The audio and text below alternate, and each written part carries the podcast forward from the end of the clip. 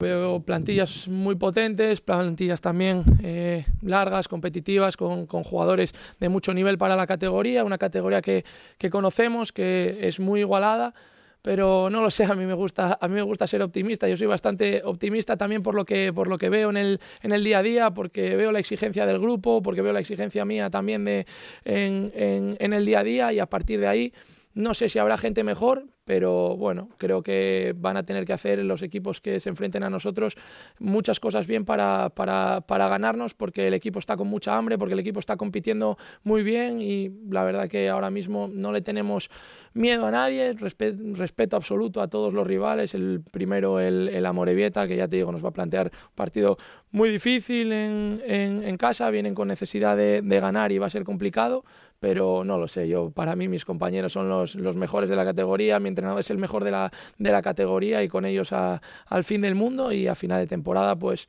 la clasificación dirá si hay equipos mejores o no, ojalá no.